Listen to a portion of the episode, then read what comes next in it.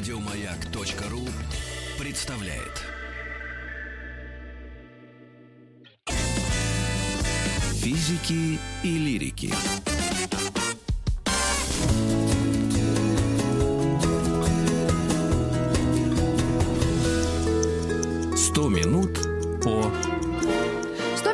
Революции 17 года. В эти праздничные дни, Дни народного единства и дате 7 ноября посвящается. Итак, э, почему революция 17 года была неизбежна и даже не одна, а две революции? Мы пригласили в гости Александра Музафарова, историка, руководителя образовательных и просветительских проектов Фонда исторической перспективы. Здравствуйте, Александр. Здравствуйте. Вопросов много. А ответов, э, вот уже сколько лет? Почти сто лет мы эти ответы 102. Больше ста лет мы Ищем. пытаемся осмыслить то, что произошло с Россией в 1917 году. И вот если посмотреть, к чему приходит современная историческая наука, мы видим сочетание двух как бы, вещей. Что, с одной стороны, есть неизбежный ход исторического прогресса, процесса, есть процессы, которые развиваются в обществе, и есть исторические случайности, факторы, которые меняют историю по принципу «где тонко, там и рвется». Я не очень согласен с тезисом, что эволюция была неизбежна. Она была вероятна, и она произошла, но неизбежность... Давайте посмотрим. Давайте. Смотрите, а начать я предлагаю немножко ранее, когда мы увидим мир во второй половине 19 века. Это эпоха фантастического технического прогресса. Эпоха, когда появляется первая мгновенная связь, телеграмм. Мгм. Телеграф, значит, который опутывает проволокой всю землю, и новости приходят мгновенно. Раньше курьер скакал из Москвы в Петербург два дня, резвый царский курьер, загоняя лошадок. Теперь новость приходит в течение минуты.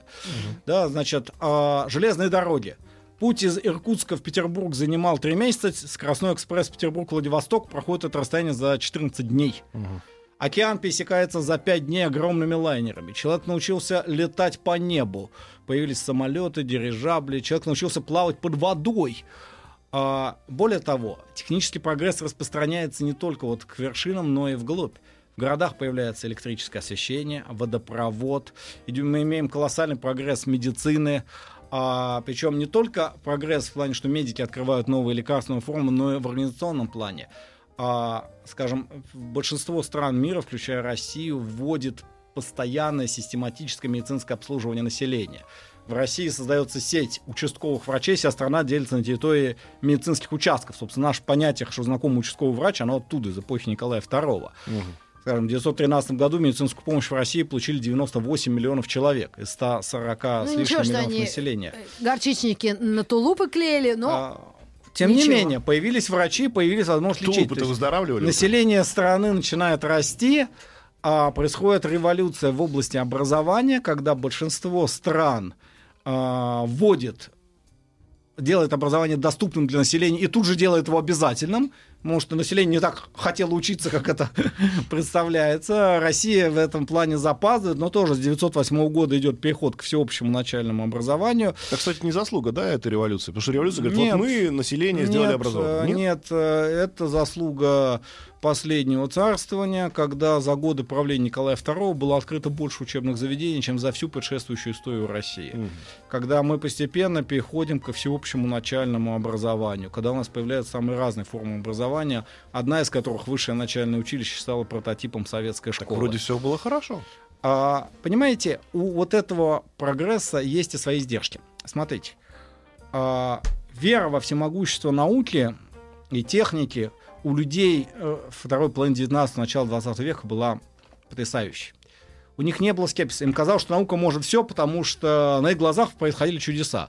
Человек, который в детстве учил грамоту при лучине, в зрелые годы включал в квартире электрическую лампочку. А, им казалось, что это все возможно. И когда появляется книжка, автор которой говорит, я знаю, как на научных основах справедливо устроить мир, что в нем не было ни богатых, ни бедных, что всем все было хорошо, ему начинают верить. Его звали? А, Карл Маркс.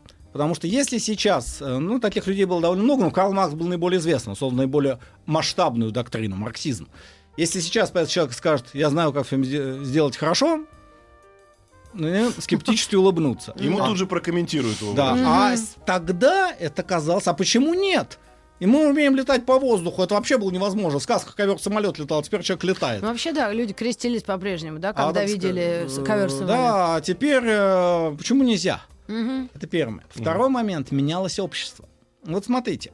Как сейчас Суперджет любят крестить. а, мы говорим, что вот, э, э, вот большевики все им говорили пролетарская революция. А кто Так. такой пролетариат? Да. Это очень интересный слой. Смотрите, в России второй половине 19 века идет ускоренная индустриализация. Открывается множество фабрик, заводов, строятся железные дороги. Появляется такое понятие, как промышленный пролетариат. А, люди, которые ушли из деревни в основном, а, ушли из городских сословий, совершенно пестрая группа по своему происхождению, которая работает на этих заводах и живет совершенно непривычным образом жизни. Сейчас часто можно увидеть вот такие таблички, сколько зарабатывал рабочий, сколько мог на эту зарплату купить. Мгм. Вроде все не так уж плохо. Даже самый неквалифицированный рабочий вполне мог себя прокормить, потому что ему там денег хватало и на хлебушек, и на курочку, и на яйца и так далее. С одной стороны, да. Но с другой стороны, смотрите, как живут эти люди. Для русского человека конца 19 века нормально жить в собственном доме. Большинство, подавляющее большинство населения империи живет в собственных домах. У кого-то изба пятистенок, у кого-то усадьба с фронтоном, но собственный дом. Исключение единственное Петербург. Это город, где большинство жителей живет в съемных квартирах. А рабочий, не- у рабочих нет собственных домов. Ну, у кого-то в деревне осталась изба, которую он забросил, когда ушел в город и не продал. Мгм.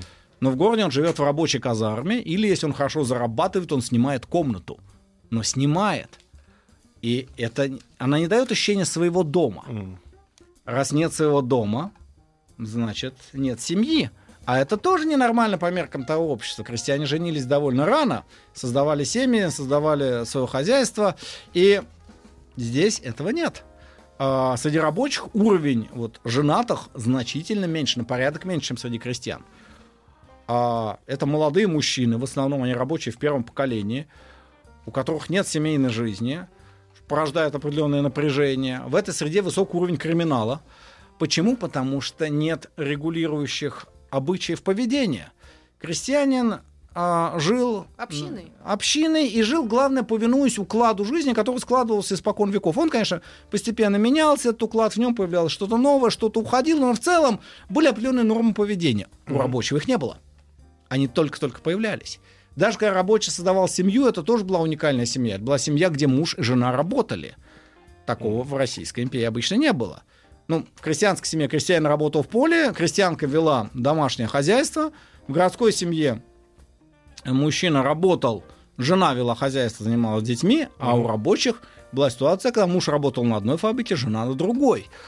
И это тоже порождало дискомфорт. Это необычно. Это с одной стороны. С другой стороны, а, рабочие постоянно а, чувствовали свою сопричастность к этому веку прогресса. Мы творим эти чудеса цивилизации. Мы строим броненосцы, паровозы, станки. Мы творим вот эти чудеса, которыми э, восхищаются наши предки. То, что вы сейчас описываете, относится не только к России, правильно? понимаю? Э, Безусловно. Это происходило во всех э, индустриальных странах тогдашнего мира. Так. Поэтому рабочая среда во всех странах была идеальной средой для политической агитации, Мгм. и это был наиболее политически активный класс. И в чем еще одна особенность? Что они не были сословием. Если у крестьян существовали свои крестьянские органы самоуправления, через которые они могли выражать какие-то свои желания, протесты и так далее, то у рабочих ничего подобного не было. Сословная организация на них не распространялась. Их Мгм. просто они успели включить. Это была новая группа. И сословные границы в конце XIX века вообще очень сильно стираются. После реформ Александра II юридические границы между сословиями Российской империи стали условностью, данью традициям. А теперь они были уравны все в политических и экономических правах. Но у рабочих нет этих традиционных механизмов, как защищать свои интересы. Мгм. А, безусловно, это им приходится делать. То есть создаются профсоюзы, организации, ячейки, какие, которые А вот в объединяют том-то и их. дело, что еще нет. Нет? Эти э, движения только зарождаются. И зарождаются как сверху. Появляются идеи организации рабочих союзов, полковника Зубатова знаменитой. А, но они появляются и снизу. А, люди, которые мечтают изменить мир, революционеры, которые меч... э, вот это тоже интересная каста людей, которых в современном мире почти нет. Когда какой-нибудь э, современный политик э, выходит на площадь, он, как правило, хочет не разрушить все до основания, а самому сесть в кресло начальника. А тогдашние революционеры хотели действительно разрушить весь имеющийся мир и на его обломках построить вот это царство всеобщего благоденствия, как учил Карл Маркс. То есть те революционеры не говорили «я хочу быть царем». Нет, они говорили, мы убьем всех царей, мы уничтожим все господствующие классы, и весь старый мир насилия мы разрушим до основания, а затем мы наш, мы новый мир построим. Это открытым текстом говорится в А сегодняшние... Кто был ничем, тот сегодняшние- станет всем. Сегодняшние условно-революционеры, они говорят «дайте я посижу». Э, сейчас, в общем-то, таких людей, как революционеры-то и нет. М. Они могут бороться за власть, но они именно борются за власть в рамках существующей системы. Им Мгм. может что-то не нравится в этой системе. В этом отличие, да? Да, то есть э, они не говорят, что мы уничтожим все. И на месте этого... Вот это, кстати, интересный момент, который многие публицисты э, современные историки даже не всегда улавливают. Потому что когда говорят, вот у Российской империи были такие-то такие недостатки, поэтому произошла революция. Но революционеров совершенно не интересовали недостатки достоинства Российской империи или других стран. Они мечтали уничтожить весь старый мир и на нем, на его базе создать вот эту всемирную земшарную республику Советов, республику коммунизма.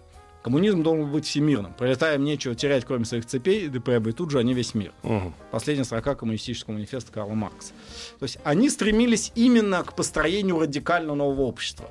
Достоинства и недостатки старого общества их не интересовали, и собирались его разрушить целиком. А можно сразу перед тем, как мы пойдем дальше, у нас здесь вот по быстренькому сбегаем туда, в сторону Британии. Вот как там королева до сих пор сидела, если тоже у них были рабочие, тоже были проблемы у них у рабочих? Ну вот смотрите, в середине 19 века британский премьер Дизраэля пишет роман «Два народа». Пишет, что в Англии живут два народа, которые очень чужды друг другу, которые разные по образу жизни, по образу правления и по образу мышления.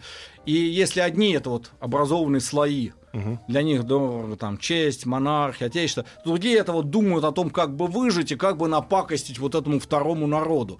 То есть вот такое резкое классовое расслоение, оно не было особенностью только России. Так. А то же самое происходило, допустим, и в Соединенных Штатах Америки, где вы увидите ожесточенные классовые бои с применением армии и даже артиллерии против бунтующих рабочих. Вот недавно был хороший цикл статей по истории появления праздника 1 мая, описывающий вот борьбу. А, эта проблема вспыхивает и- в Германии, и во Франции, а, отчасти даже в Японии, но Мгм. несколько позже. И с чем это связано? А, то есть вот этот процесс формирования нового мира, он идет всюду. Так. А почему где-то уцелели, где-то нет? Отметим, что в 17 году, в 17-18 годах революция происходит не только в России. Я напомню, что в ноябре 18 года происходит революция в Германии. О, Более того, а, в 19 году там происходит попытка социалистической революции, коммунистической вернее, но тамошний аналог нашего временного правительства удержала власть, сумела подавить. мгм. И там тоже были свои причины. Революция происходит в Австрийской империи, которая распадается на множество государств. Появляются Венгрия, Чехословакия, Австрия, королевство сербов, хорватов, словенцев. Появляется независимая Польша. То есть а, революционное поветрие вот так прокатывается по миру. А, В чем а, причина, допустим, что революция не произошла в Англии, раньше вступившей на индустриальный путь? Во многом потому, что Англия вступила на этот путь несколько раньше, и пик вот такого противостояния там был пройден до Первой мировой войны. Здесь мы подходим к еще одной важнейшей причине, а, которая спровоцировала революцию, это Первая мировая война. Причем надо отметить, что эта война была чудовищной для того мира и была своего рода концом того мира. Что произошло? А, вот я уже говорил о техническом прогрессе, так вот во второй половине 19 века происходит радикальный прогресс в сфере вооружений. То есть э, европейский солдат расстается с мушкетом, который верой правой служил ему с 16 века, и получает магазинную скорострельную винтовку. Он получает современное оружие. Отдельные образцы вооружения начала 20 века до сих пор стоят на вооружении современных армий. Из винтовки, э, русской винтовки образца 1991 года, здесь как винтовки Мосина, вы вполне можете убивать в современном бою. Более того, там избыточно мощная для современного солдата патрон автомат Калашникова, он слабее Мгм. что слишком сильное оружие. И в армии появляется бронетехника, появляется первое оружие массового поражения, химические боеприпасы, появляется авиация, появляются пулеметы. И объем и мощь вооружений тогда же людей поражают. Один англичанин в начале 20 века написал книжку «The Great Illusion», в которой писал, что войны теперь, не, войн теперь невозможны. Почему? Он говорит, Потому что ведущие страны мира накопили такие запасы вооружений, настолько мощных вооружений, что если они сойдутся в войне, то победитель, если он победит, понесет такие потери, что он, в общем, никакие плоды победы ему этого не компенсируют. Как сейчас говорят про ядерную войну. Да. а поскольку, так сказать, люди умные, они не будут воевать. Он был абсолютно прав. Если мы посмотрим историю 20 века, то сверхдержавы 19 века, Англия, Франция, Германия, к концу 20 века резко потеряли в статусе. Мы привыкли считать, что в США в 20 веке сильно усилились. Да, они время даром не теряли, но эффект был еще и от того, что остальные радикально надорвали себя в двух мировых войнах. И когда эта война начинается, она оказывается неожиданной и сразу приводит к колоссальным чудовищным потерям. Потому что уровень мышления людей не меняется так быстро. Люди еще мыслили в категориях 19 века. Чести, славы, штыковые атаки. Французская Доблести. армия вышла на войну в красных штанах. Там предлагали перед войной ввести защитную форму, но встал пожилой генерал и сказал, что нет, отменить красные штаны нельзя, красные штаны это Франция. Я не могу представить себе французского солдата в защитной форме, но вот он не мог, и французские солдаты в 14 погибали массово. Немцы атаковали в 14 году, вынув затвор из винтовок, чтобы не стрелять, чтобы в штыки. А, наша армия тоже проявляла чудеса геройства. В 14 году народ ломился на призывные участки. Губернатор Архангельской губернии носил, что мы мобилизацию провели за две недели вместо положенного месяца, потому что все запасные пришли. И сразу были отправлены на фронт. Идея оставить в тылу опытные унтер-офицерские или офицерские кадры не пришла в голову.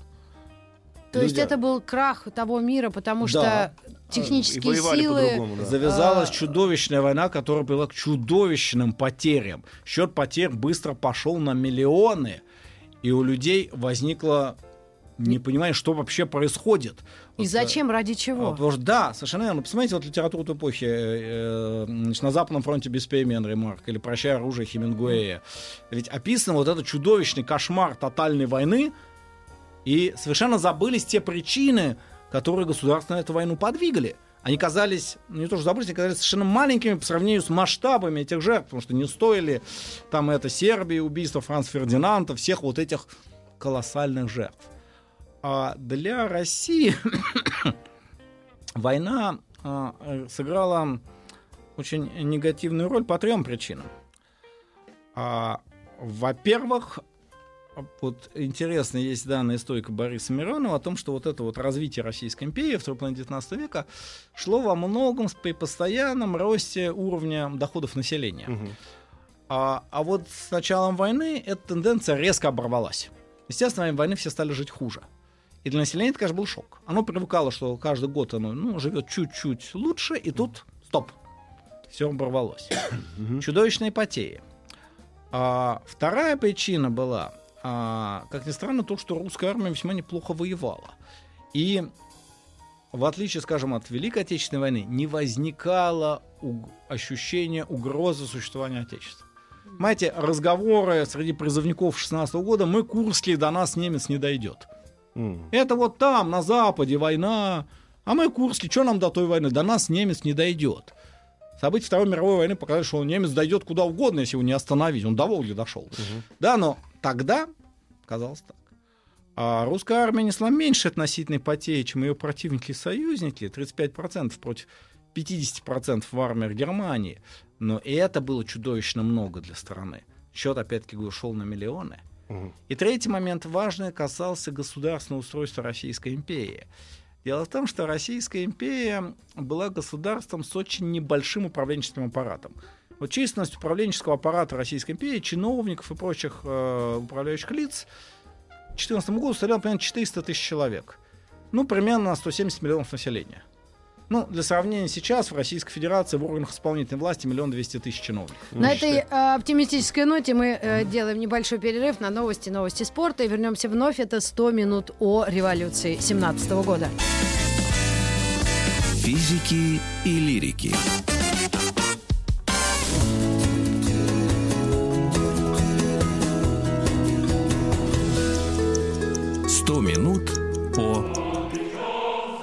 Александр Музафаров у нас в гостях, историк. Продолжаем, друзья. Итак, революция 17 года и война 14 как не, неименуемая э, причина, видимо.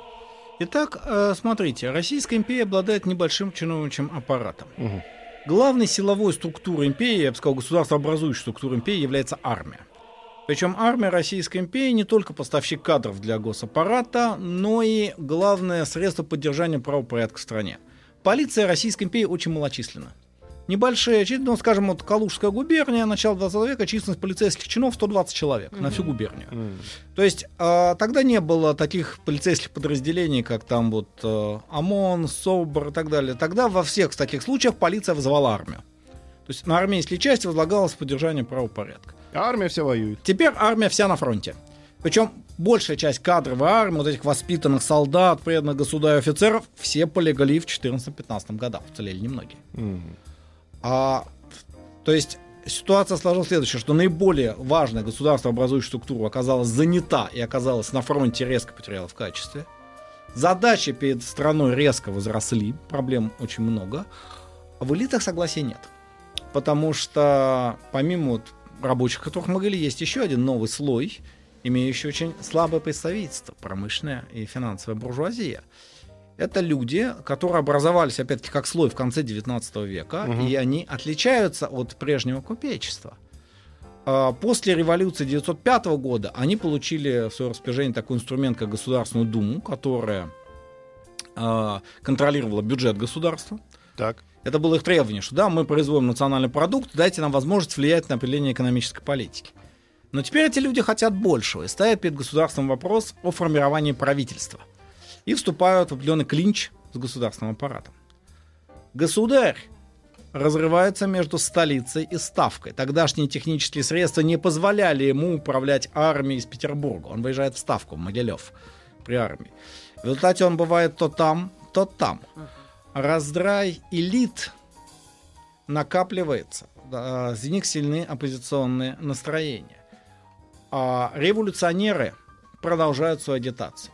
Причем интересный момент. В начале войны общество в России, как в других странах, охватывает патриотический подъем. И революционеров чуть ли не бьют, а порой бьют. Но на третий год войны их агитация на том, что войну затеяла буржуазия ради своих интересов, а гибнут простые люди, начинает находить отклик. Особенно среди новобранцев, призванных э, в армию, которые находятся в Петрограде. Допустим, там 160 тысяч запасных солдат, вот только Мгм. что призванных. Почему так много? Что в Петрограде казармы гвардии, где их можно разместить. И э, начинает находить отклик, и солдат начинают это слушать. Понимаете, Петроград уникальный город, Петербург, столица империи. Мгм. С одной стороны, это мощнейший промышленный кластер. Достаточно сказать, что в 2010 году Петербург дает 12% промышленного производства всей Российской империи. А, там очень много рабочих. То есть это взрывоопасной среды. Уравновешивало то, что в Петербурге была расквартирована гвардия. Отборные, надежные войска, готовые, так сказать, подавить любое выступление, что они прекрасно доказали в событиях 1905 года. Но теперь гвардия на фронте. Мгм. Рабочих становится больше, потому что заводы наращивают выпуск военной продукции. А вместо гвардии запасные солдаты, которые не хотят воевать. Это взрывоопасная гремучая смесь. И просто... Царь не понимает, что надо войну остановить. А И- это всё? невозможно. Понимаете, элиты Европы уже ко второму году войны начали осознавать, что процесс идет куда-то не туда, что вместо ну, обычной небольшой войны, как это было прежде, мы получили глобальную бойню. Но остановить процесс сложно еще почему? Потому что эпоха — это эпоха массовых армий, это эпоха мобилизации общества. И мы через все газеты, через все пропаганду внушаем, что немцы враги рода человеческого, что они коварно напали на Россию, что наша задача спасти мир от тевтонской силы темной. Немецкие газеты пишут то же самое про союзников. Мгм. То есть это массовая такая накрутка. И в этих условиях человек, который заикается о мире или о сепаратных переговорах, воспринимается обществом как изменник. Мгм. То есть Но революционеры же, они пришли со словами «давайте мы окончим войну». революционеры, да, но они с самого начала позиционировали себя против всего этого мира. И они говорили, вот видите, до чего этот мир довел. Ага. Это закономерная катастрофа этого мира. Мгм. Их начинают слушать. А в результате, когда в Петрограде вспыхивают волнения, обычные волнения, которые бывали и в других столицах воюющих держав, Здесь сходится все. И слабость государственной власти, и раздробленность элит, и невозможность армии быстро подавить мятеж. Это вы говорите о февральской Я революции. говорю о феврале 17 года, о том, что началось 23 февраля в Петрограде бунта запасных полков. Мгм. Когда государь узнает о нем в Ставке, он посылает было войска на Петроград, и через некоторое время он понимает, э, отправляясь за ними, доезжает до Пскова, что ситуация выходит из-под контроля. В Петрограде восстало 160 тысяч солдат. Чтобы подавить такой мятеж, надо снять с фронта несколько армий. Но идет война, и немцы спасибо за такой подарок, естественно, скажут, что радостно устремятся вперед.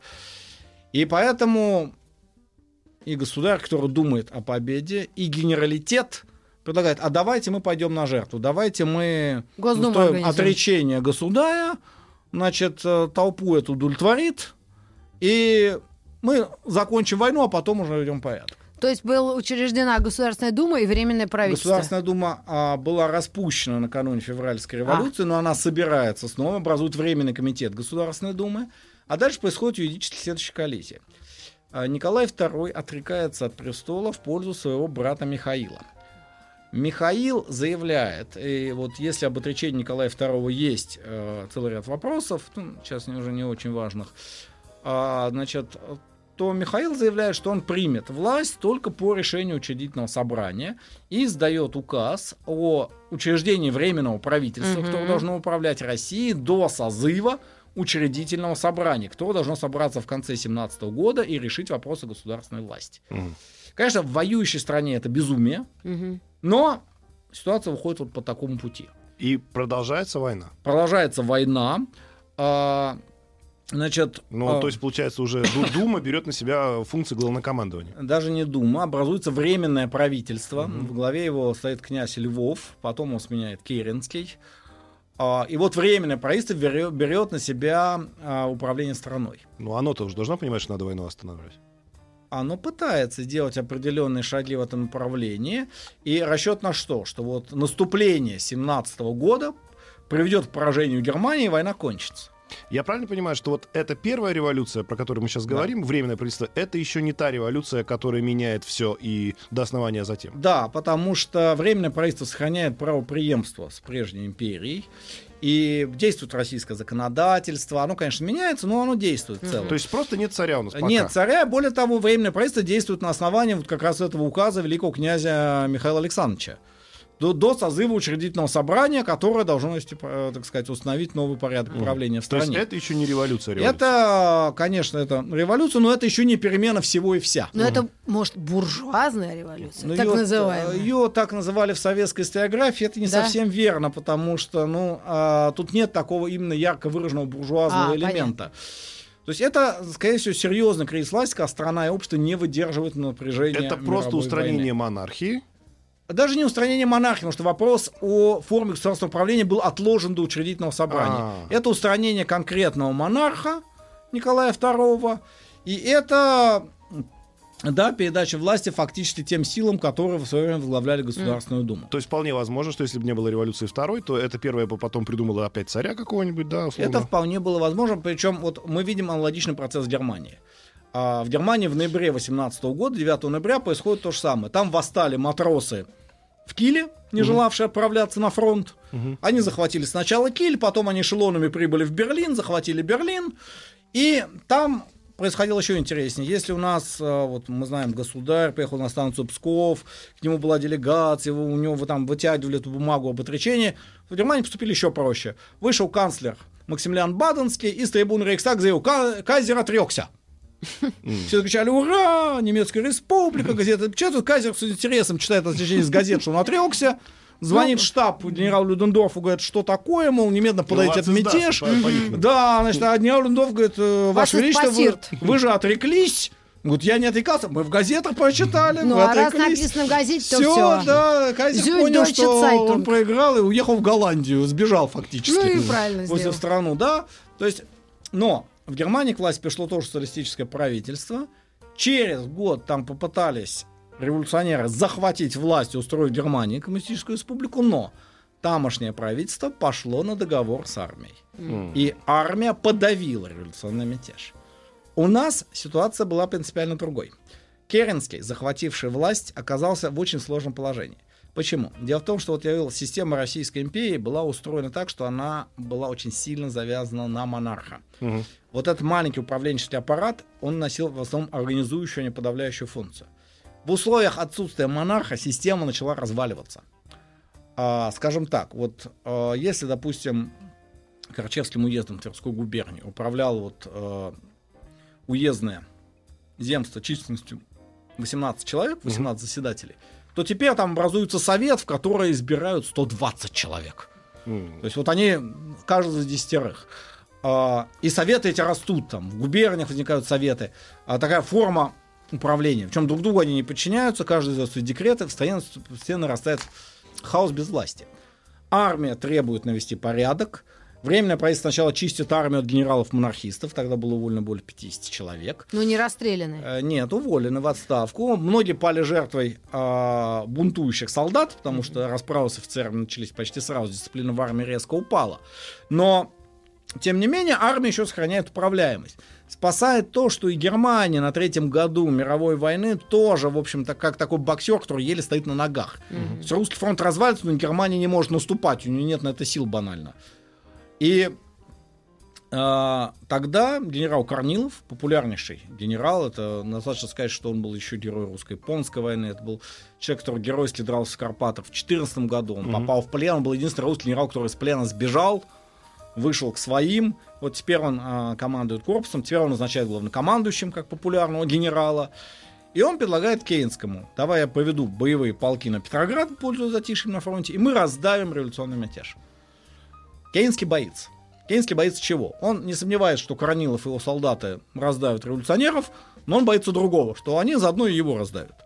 Потому что он не доверяет генералитету. Мгм. И в результате, когда корниловские полки идут на Петроград, Кейнский сдает э, бумагу, в которой обвиняет Корнилова в мятеже. А, и приказывает солдатам не подчиняться своим офицерам, потому что это мятеж, это путч, э, генералы пытаются захватить власть, приказываю их арестовать, армия начинает колебаться, и в результате вот это корниловское выступление проваливается. И в результате временное правительство, которое балансировало как бы на двух, э, так сказать, э, между двух угроз, с одной стороны революционеры, с другой стороны Армия. армия. Теперь оно одну сторону убрало, осталось на один на один с революционерами. И вот здесь давайте поговорим о революционерах немножко. А это какой год, какой месяц это даже? все это? про это август 17 года. Август пока. Уже идем, Уже идем. ближе, Мы да? приближаемся к ноябрю. Значит, теперь давайте поговорим о революционерах. Так. Большевистская партия а, к революции была не готова. За несколько месяцев до волнений в Петрограде Ленин, будучи в Швейцарии, пишет, что не мы, но наши внуки доживут до пролетарской революции в России. Но, когда происходит февральская революция, э, Ленин значит, понимает, что Пересчитал. надо действовать. И у него возникает Прогноз. проблема, как попасть в Россию. Дело в том, что дорога через Францию ему закрыта, потому что Франция заинтересована в том, чтобы Россия продолжала войну, и Ленина с его агитацией «Долой войну» во Франции бы арестовали, причем бы еще, скорее всего, и расстреляли бы, потому что там действовали строгие законы. А, тогда он вступает э, в договор с представителем немецкой разведки, и в запломбированном вагоне группа большевиков переезжает через Германию. А, акт предательства по отношению к России. С одной стороны, да, но с другой стороны, мораль большевиков была другая. Мы хотим уничтожить весь этот мир. Мы не потому договариваемся с немецким кайзером, что хотим помочь ему свергнуть русского царя. Да нет, мы и царя свергли, мы и кайзера свергли, мы их всех свергнем. Они вообще не люди, с ними... Что то, как говорил. Что то фигня? Что то То есть фигня? мы вообще не мыслим в рамках этой буржуазной морали. Великий революционер Эскобар говорил. Ленин попадает в Россию. В июле большевики делают первую попытку выступления, но она проваливается, потому что Временное правительство публикует материал о связях большевиков с немцами. М. Ленин бежит в разлив, но после того, как Временное правительство отвергло попытки армии подавить мятеж, теперь большевики пытаются захватить власть. Мы А, должны... Через 5 секунд у нас будет маленькая реклама, и вернемся сразу же к вам, друзья. У нас в гостях Александр И Музафаров. это Говорим 100 минут. О,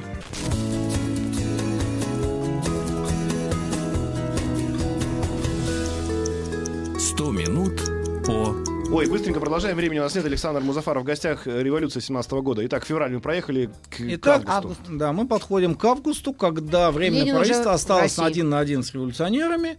И вот здесь большевики понимают, что вчера было рано, завтра будет поздно, власть нужно брать. Потому что иначе другого шанса не будет. Но вы говорили, что вот за- за эфиром, что большевики не все так хотели. Да, Они в большевистской партии были очень сильные колебания. Настолько, что когда большевики разработали план восстания, два видных большевика, Зиновьев и Каменев, опубликовали его в газете в надежде, что кто надо прочитает и Ну, предотвратит. Прищучили. Не, не первый, они до 34 года дожили, там гораздо раньше. переворот, сейчас опубликуем Вот, то есть, э, да, это, была такая попытка, потому что они далеко не все, э, потому что одно дело рассказывать о том, как мы все это будем делать, а другое дело делать реально. А Бухарин-Рыков? Они тогда были еще довольно мелкими фигурами, они выдвинулись чуть Но позже. Владимир Ильич. Тем не менее. Ленин настоял, и большевики в октябре, 25 октября 17 года по старому стилю производят переворот и захватывают власть. Они отстраняют от власти временное правительство. А для большинства граждан России это изменение очень слабенькое, потому что ну, вот социалиста Кейнского заменил социалист Ульянов. И большевики ведь с самого начала не объявляют о своих планах. Они продолжают надеяться на созыв, э, продолжают с подготовкой к выборам в учредительное собрание, которое должно собраться в январе 18 года. То есть даже сам переворот 17 года еще не начинает разрушать эту легитимность Мгм. существовавшего в России режима. Да, большевики начинают репрессии в армии. Да, они сдают декрет о мире, в котором призывают все страны немедленно заключить мир без аннексии и контрибуций. А, они продолжают а, агитацию на развал армии. Они А предоставляют- Керенский при этом сдался легко. Кейнский, да, он фактически остался без э, каких-либо сил, которые готовы были его поддержать. Он сбежал просто. В женском платье. Ну, это легенда, конечно, очень э, характерная для... Ну, что, что, да, был человек, который запутался во всем, все проиграл и убежал. Ну, Корнила обидел. Вот. А, В итоге, кстати, вот одно из деяний, которое происходит в эти годы, э, в эти дни, это последний командующий генерал Духонин освобождает Корнилова и его генералов из Быховской тюрьмы. Они пробираются на Дон, где собирают добровольческую армию для борьбы с большевиками. Это зародыш белого дела. Мгм. А, значит, в январе собирается учредительное собрание, выборы в которые большевики проигрывают. М. То есть большинство там получают эсеры, это социалисты, но куда более умеренные и с куда менее радикальными планами. Скажем так, социалисты, но не марксисты. И Ленин, когда учредительное собрание собирается, его разгоняет. То есть вот знаменитая фраза матроса Железняка «Караул устал, учредительное собрание разогнано», и вот с этого момента начинается... То есть это, эта фраза история. относится не к Керенскому, не к его думе, Нет, а уже к это учительному к собранию. разгону учредительного собрания, и которое вот тогда действительно обрывается правопреемственность исторической России, и начинается строительство нового коммунистического государства. И дальше, действительно, на протяжении полувека у нас в стране идет грандиозный эксперимент по попытке построить коммунизм, как написал товарищ Маркс. А Его когда очень поняли. А сами вот да, да. коммунисты, что не подстроить? А, Примерно. Ой, нет, Я- чуть- чуть-чуть пораньше, чуть-чуть пораньше. Вот когда вот говорите, вот ни- ничего у них не поменялось, там был э, Керенский, пришел Ульянов. А вот когда уже учительское собрание разогнали, что А вот тогда происходит... э, для жителей России что это было? для жителей России это захват власти. Это уже государственный переворот, это понимание, что жизнь меняется. А, Вспыхивают мятежи на окраинах, то есть, а, вернее, их сложно назвать мятежами, потому что они формально апеллируют к законности Ну, старой власти. Ленин что объявил? Теперь я царь или что он сказал? Ленин объявляет, что теперь пролетариат взял власть, и мы начинаем строить первую часть мировой Это с коммунистической какого революции. числа? Это фактически идет с января 18 года. У нас идет А с какого числа января? У меня в январе день рождения. Значит, если память не изменяет, 9 января вот разгоняется А. учредительное собрание, Во. и потом начинается процесс, а, да, действительно, построения коммунизма. А, это вызывает сопротивление. Далее, в марте, а, в феврале, простите, 18 года большевики идут на сепаратный мир с Германией, обещали мир без аннексии и контрибуций, уступают Германии огромную территорию, выплачивают ей огромную контрибуцию золотом, Всю, правда, не успели выплатить, э, союзники добили немцев раньше. А, но тем не менее, обманули, да? обещ- И это приводит к тому, что от большевиков отворачиваются очень многие. И вот это приводит к массовому восстанию в стране, которое получило название Белого дела. Начи- начинается гражданская война. Значит, а, ну вот если... 18-22 или Это, как? да, 18 до 22 года. Я историю еще помню. Итак, если говорить Ой. о революции, то мы что увидим? Были объективные так сказать, причины, которые ослабляли государство в силу того, что оно проходило процесс интенсивной социальной, экономической, политической трансформации. Была война, которая нанесла серьезнейший ущерб э, русской государственности. И, называется, сработало, где тонко там рвется. Безусловно, и революция февраля 17 года, и революция октября 17 года. Это во многом случайные факторы, когда люди воспользовались благоприятной для них ситуацией. Они могли не произойти. Мгм. А, здесь нет такой, знаете, роковой исторической обреченности на революцию. Нет, могли проскочить. Не повезло, не проскочили. Ну и, по сути, революция это надо теперь ее праздновать 9 января, как вы Ну, говорите. по большому счету, да, приход большевиков к власти это 9 января. Но большевики очень ловко... Это по новому стилю уже? А, Нет, ну, еще там, еще по-старому. Еще по-старому, но или чуть позже. Значит, э, большевики очень ловко оставили память в календаре февральской революции, введя два праздника 23 февраля и 8 марта. Да, кстати. Да, потому что это По вот как раз стилю. событие начала февральской революции, и для них придумали вот День Советской Армии. Почему придумали? Потому что реально декрет о создании Советской Армии Владимир Ильич Ленин подписал 15 января 18 года. Да что ж такое? Казалось бы, вот тут бы и праздновать, если уж празднуют День Красной Армии. Но нет, празднуют 23 февраля. Вот.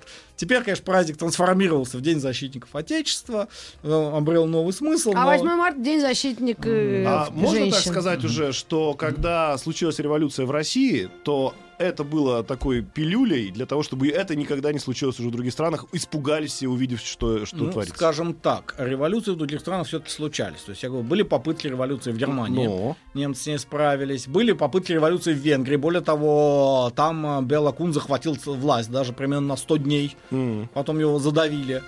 А, в этом плане какой-то степени предостережения было. Но был еще один момент важный, что а, остальные страны все-таки проскочили эту точку бифуркации, были слишком сильно ослаблены Первой мировой войной. Потому что потери они понесли гораздо больше. Я говорю, если Россия потеряла 35% солдат убитыми и ранеными от призванных, то Германия 55%. Каждый второй. Мгм. Там число бунтовщиков потенциально было значительно меньше. М. Франция 47% Мы призванных. вынуждены закончить увлекательнейшую беседу. Но Это не до 100 конца. минут о революции 17 года. Мы вернемся к вам завтра в час дня. Еще больше подкастов на радиомаяк.ру.